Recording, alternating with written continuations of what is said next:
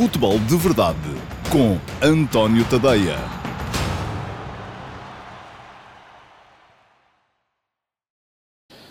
Olá, bom dia. Eu sou o António Tadeia e este é o Futebol de Verdade. Hoje, com um ligeiro atraso, tivemos aqui um problema de uh, Wi-Fi. Uh, tivemos que mudar de rede. Uh, alguns de vocês, se calhar, já estavam online a ver a contagem que anuncia a chegada do direto, mas a verdade é que depois isto bloqueou tudo e então tivemos que voltar com o processo todo até ao início. Tudo bem? Vamos começar agora. O Futebol de Verdade vai arrancar. Não se esqueça que pode fazer perguntas, pode deixá-las na caixa de comentários. Eu ontem esqueci-me de avisar no início, embora no texto que anuncia este, este vídeo uh, isso esteja sempre perfeitamente identificado. Mas, no entanto, já sabe, pode fazer perguntas, não tem que ser sobre os temas de que vamos falar aqui hoje, e os temas hoje vão ser muito em torno daquilo que vai ser mais logo o jogo entre o FK Krasnodar e o Futebol Clube do Porto, jogo em que o Futebol Clube do Porto começa a caminhada que se espera possa levar a equipa portuguesa à fase de grupos da eh, Liga dos Campeões. Um, além disso, portanto, vou, vou, vou falar da, daquilo que se espera desse jogo, vou falar da equipa que se espera que Sérgio Conceição possa colocar em campo mais logo, um, analisar brevemente a conferência de imprensa de Sérgio Conceição de ontem e apresentar brevemente também aquilo que é a equipa do Krasnodar, que não é nenhuma pera doce. Para amanhã, uh, então, fica a apresentação das equipas do Brondby e do Ventspils, os adversários do Sporting Clube Braga e do Vitória Sport Clube nas eh, rondas preliminares da Liga Europa. Muito bem. estamos então a, começar a campanha do do Porto na Liga dos Campeões. Porto defronta uma equipa russa. As equipas russas já se sabe que nesta altura são sempre mais problemáticas porque já vêm com algum ritmo competitivo. O Krasnodar já vem com quatro jogos de competição feitos contra zero do do Porto e isso pode permitir que a equipa russa possa aparecer já em campo com mais algumas rotinas e, sobretudo, com mais, mais ritmo, porque o ritmo competitivo adquire-se a fazer isso mesmo, é competir. Os jogos particulares são sempre importantes para ir afinar pormenores, para ir afinando estratégia, mas, eh, na verdade, o ritmo competitivo aparece quando a equipa começa a competir. E o Krasnodar ainda vem, neste último fim de semana, de um resultado bom, um empate fora contra o Zenit, uh, e um empate que foi, que o Zenit só conseguiu mesmo uh, já ao cair do pano, porque uh, até da altura parecia mesmo que o Krasnodar poderia ganhar a partida. Portanto, é uma equipa que é forte, com a qual o Foco do Porto tem de ter cuidado, eu acho que o Porto é mais forte, mas também já falei aqui, na altura em que foi o sorteio, daquilo que é a tradição das equipas russas nesta fase da competição e muito dificilmente perdem. No ano passado uh, foi eliminada a equipa russa que se apresentou nesta fase, mas isso de, de, resto já não acontecia desde o início da década, porque geralmente nesta altura as equipas russas fazem valer a sua vantagem, que é o facto de já estarem de facto a, a competir. O Krasnodar tem duas vitórias, um empate e uma derrota na Liga, é uma equipa que tem alguns bons valores, uh, contratou a Vilhena para o meio-campo, contratou Cabelá, um extremo que, que, que, veio do futebol francês e que uh, entrou na equipa agora, precisamente no jogo contra o Zenit. Uh, tem Ari, ainda tem Berg no banco, tem Ignatiev, um ponta de lança jovem que é muito promissor, uh, da mesma forma que é o guarda-redes Safanov. Tem uma dupla de centrais que, formada por Spajic, ou sobretudo com, com destaque para Spajic, mas que, que é uma dupla de centrais também ela forte e, portanto, é uma equipa sólida, uma equipa que não sofre muitos golos, que dificilmente perde em casa. Eu diria que para o jogo de hoje, é claro que o Futebol Porto o pode vencer, mas, sobretudo, o importante é não, não regressar da Rússia com uma derrota que depois permita uh, que no Dragão o Futebol Porto possa avançar para uh, defrontar aquilo, o adversário que há de sair, então, da... da e à partida parece-me que o favorito para, para lá chegar uh, é, não é a equipa turca, é mesmo o Olympiacos de Pedro Martins, com vários jogadores portugueses no seu plantel. Ontem, eh, na conferência de imprensa, Sérgio Conceição e Danilo por lá estiveram e eh, de tudo aquilo que foi dito, eu acho que vale a pena eh, realçar dois pequenos detalhes. Um, o facto de Conceição ter falado da, da, dos casos em torno de jogadores como o Abu Bakar, jogadores de que se dizia que por não terem sido convocados estariam fora dos planos do treinador. Conceição diz que não, diz que estão nos seus planos, diz que conta com eles para aquilo que vai ser esta, esta temporada e, enfim, não se sabem em que condições é que está Abubacar depois da sucessão de lesões uh, que ele foi, foi tendo, mas uh, a não ser que tenha perdido muitas uh, faculdades, parece-me que é um jogador com o qual o Fogo do Porto pode continuar a contar, porque é um jogador explosivo, um jogador que, embora não seja também ele um finalizador por excelência, aliás, nenhum dos avançados do do Porto é sobretudo um finalizador, mas é um jogador também ele de choque, um jogador que, se estiver em boas condições físicas e médicas, pode com certeza ser um, um, um atributo muito importante importante nesta equipa do Porto. Um, depois, falou Danilo. Danilo uh, foi-lhe perguntado acerca do tal incidente que se verificou entre ele e o treinador. Eles estavam ali lado a lado. Uh, houve quem não gostasse que a pergunta fosse feita. Eu acho que as perguntas têm que ser feitas quando as pessoas estão lá à nossa frente, não é? Quando não se fala nas costas, fala-se na frente. E, portanto, acho que a pergunta tinha de ser feita. E que Danilo respondeu também como tinha que responder. Disse que esse é um assunto que fica dentro do balneário. Um, se o assunto não é para ser esclarecido, e provavelmente não poderá ser esclarecido em público, Agora, não se pode é esperar que os jornalistas se demitam daquilo que é o seu trabalho, e o trabalho dos jornalistas é, uh, um deles, pelo menos, é fazer as perguntas, e neste caso uh, foram feitas e foram bem feitas. Danilo vai ser, com certeza, capitão de equipa uh, no jogo de logo, vai ser um dos jogadores fundamentais na estratégia e na tática que Sérgio Conceição tem preparadas para, para a partida, e esta terá, a equipa que Conceição terá, irá apresentar, terá ali duas ou três questões sobre as quais eu acho que vale a pena ainda assim falar. Uma delas é o caso do guarda-redes, já escrevi sobre ela no, no último passo, 2 de manhã. É só andarem um bocadinho para baixo neste mural e podem ver lá o texto. Um, não vou, portanto, gastar tempo deste vídeo a falar sobre isso, só para dizer que estou convencido que é Marchesino quem vai jogar. Outra questão de que vale a pena pensar, em que vale a pena pensar, é a questão Marega. Marega ainda não jogou nesta pré-época, mas é um jogador de tal maneira importante naquilo que é um, a equipa ou, ou, os, que são os movimentos ofensivos do Clube Porto, quase sempre a vir da direita para o meio, a abrir aquele corredor, a aparecer em zonas de finalização, a explorar a profundidade nas costas da última linha defensiva do adversário, que me parece que, uh, estando ele já em condições físicas perfeitas uh, e conhecendo a equipa como conhece, porque grande parte daquilo que é a duplicidade do sistema tático do Clube Porto parte muito da, da, da, conjugação daqueles movimentos de Marega com Otávio, a Marega a vir da direita para o meio, Otávio a vir do meio para a direita, uh, que uh, me parece que uh, será com certeza Marega a jogar. Da mesma forma, isso pode funcionar a favor de Otávio. Otávio conhece melhor a equipa. Gostei muito de ver uh, o jovem Romário Baró no jogo contra o Mónaco, mas ainda assim uh, Otávio conhece melhor a equipa, a equipa conhece melhor Otávio e isso nota-se nos momentos em que. Um, Otávio soltava, por exemplo, eu falei disso também aqui na altura, o lance do penalti que o Porto conquista contra o Mónaco tem muito a ver uh, com o facto de Otávio ter soltado a bola no timing certo e de ter permitido que Corona ganhasse as costas ao lateral para depois uh, ser derrubado já dentro da área. Um, esse conhecimento que Otávio tem da equipa dá-lhe para já alguma vantagem. Depois, há a questão do ponta de lança, o ponta de lança mais posicional. Um, toda a gente indica Soares como sendo a aposta firme de Sérgio Conceição.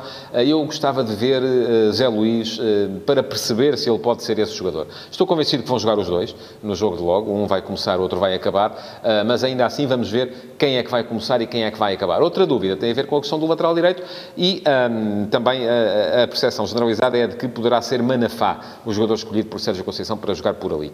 Um, é um bocado um atestado de, eh, não diria de desconfiança, mas pelo menos um, de dizer a Sarabia que não está pronto ainda. Um, e uh, atenção a Sarabia que também tem que se cuidar com o Tomás Esteves, que é um jogador muito promissor e que está a aparecer e que pode vir a ser também ele importante no, um, no esquema do Futebol do Porto. Manafá já jogou como lateral direito no jogo da apresentação contra o Mónaco. Eu via-o neste plantel sobretudo como alternativa a Alex Teles para a esquerda, uma vez que há dois jogadores para a direita, depois uh, Sarabia e uh, Tomás Esteves, mas para já, uh, ao que tudo indica, é nele que Sérgio Conceição vai apostar. E pronto, o, o jogo vai ser uh, logo ao final do dia. Amanhã aqui estarei para dizer também, naturalmente, aquilo que achei sobre a exibição do Porto e sobre aquilo que foi a partida entre Krasnodar e Clube do Porto. Mais folgados estão uh, os outros grandes, uh, que só jogam lá mais para o fim de semana, e um, também eles estão uh, numa situação um bocadinho à espera de ver aquilo ainda que o mercado traz até ao final desta, desta semana. Um, mais premente a questão do Sporting, onde o Afer Bruno Fernandes continua por resolver. Parece-me que é importante, sobretudo, que haja conversa entre, uh, já disse isso ontem também, uh, não só entre a estrutura do Sporting e o treinador, mas neste caso também entre a estrutura ou o treinador e o jogador. Porque uh, é muito importante para o Sporting, mais a mais nesta fase que a equipa está a viver, depois de ter sido goleada na Supertaça, é muito importante que, ehm, que Bruno Fernandes apareça ehm, completamente focado naquilo que é o jogo que vai fazer contra o Marítimo no próximo fim de semana. E, sobretudo, que o treinador também lhe dê condições para que ele possa retomar a influência que uh, tinha na equipa da época passada, porque o Sporting, se formos a ver bem, não mudou assim tanto relativamente à época passada. Se a equipa era boa e se, os treinador, se o treinador e os jogadores achavam que a equipa era competente e a equipa ganhou duas taças, fez na época passada uma época muito superior àquilo que se esperava, se a equipa era boa em maio, não é pior agora, porque se formos a ver, entre os titulares, entre os jogadores que eram titulares, que, com, com os quais o treinador contava uh, mais, uh, o Sporting só perdeu o Delhi, não perdeu mais ninguém. E, portanto, uh, não me parece que seja caso para a equipa estar pior neste momento, a não ser em função de muita indefinição, e alguma dessa indefinição tem a ver com o mercado.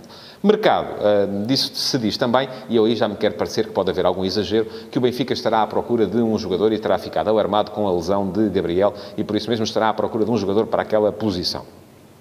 Há Samaris eh, tal como disse aqui ontem, Atarapto também pode jogar por ali nos jogos mais ou menos complicados, que envolvam menos a, eh, a presença defensiva no meio campo. O próprio Pizzi pode fazer aquele lugar, abrindo-se uma vaga na, nos corredores laterais para a entrada de mais um extremo, e há lá muitos e de qualidade também no plantel. Só se nos lembrarmos, Chiquinho esteve fora e entrou e fez um gol na Supertaça. Caio Lucas não esteve sequer convocado. Ainda há Sérvia e Zivkovic, dos quais se diz que podem eventualmente vir a sair. Enfim, parece-me, e já o tinha dito também aqui num vídeo anterior, que o Benfica estará neste momento também a sofrer um bocadinho daquele complexo do clube demasiado endinheirado. Um, claro que a qualidade nunca é demais, faz sempre falta. Se entrar alguém que seja para entrar no 11, extraordinário, uh, mas uh, muitas vezes também isso só vem criar alguns problemas ao treinador. E pronto, vamos ah, passar então às perguntas do dia de hoje. Um, vou responder a uma das uh, perguntas que me tenha sido feita, se eu tiver, de repente, uh, também Wi-Fi, porque na verdade é que não troquei a rede do Wi-Fi uh, do, um, do telemóvel. Portanto, eu peço, por favor, aqui que me entreguem um telemóvel onde as perguntas estejam visíveis. Obrigado, João Pedro. muito bem. não tenho que abrir. Ah, pergunta-me o Miguel Morgadinho. Olá, Miguel, muito bom dia. Uh, uma pergunta off-topic, conforme desafiou no início deste Futebol de Verdade. Que opinião sobre o novo Canal 11, os conteúdos diferenciadores, por exemplo, a entrevista, conversa Kaiser Lá, Ginete, Rubem Dias, e até que ponto se pode tornar uma referência da real discussão do fenómeno do desporto rei? Adicionalmente, como poderá ser uma plataforma agregadora para dar visibilidade a conteúdos independentes e de qualidade, como gerados pelo António Tadeia e pela sua equipe? Olha, obrigado pela parte que nos toca, naturalmente. Uh, e apetece-me dizer aquela, fazer aquela piada que diz, olha, ainda bem que me faz essa pergunta, que é quando as perguntas são combinadas, esta não foi, eu não conheço o Miguel Morgadinho, uh, mas um, em relação ao Canal 11, aquilo que posso dizer é que, uh, sendo feito como é por extraordinários profissionais, parece-me que o produto está bem feito no fundo, aquilo que sinto também no meio disto tudo é alguma mágoa uh, pelo facto de, de repente, os portugueses e o público do futebol em geral uh, ter percebido que gosta de conteúdos, uh, como o Miguel lhe chama, diferenciadores, com a presença daqueles que são os verdadeiros protagonistas do, do futebol. Eu esta semana ponderei muito e cheguei a fazer, e vou revelar isso aqui, cheguei a fazer os pedidos aos cinco clubes que acabaram a Liga na época passada, nos cinco primeiros lugares, portanto, Benfica, Futebol Clube do Porto, Sporting, Sporting Clube Braga e Vitória Sport Clube, e fiz pedidos, porque é só assim que se conseguem fazer as coisas, ah, para ah, pedir entrevistas, ah, fiz pedidos de entrevistas aos treinadores desses cinco clubes, quando fosse oportuno aos clubes, porque acredito nisso, sempre acreditei nisso, sempre me bati por isso, pela possibilidade de dar voz aos protagonistas. Um, recebi três respostas negativas, não é a altura, uh, enfim, já temos muitos pedidos, uh, pronto, ok, é o costume, eu já sei, é assim que as coisas funcionam. E dois dos clubes ainda nem sequer responderam. Um, aquilo que uh, lhe digo é que, claro, sendo o Canal 11 o canal que é, é, é, mais fácil conseguir este tipo de conteúdos porque os clubes, à partida, estão mais abertos a esse tipo de, de, de situação.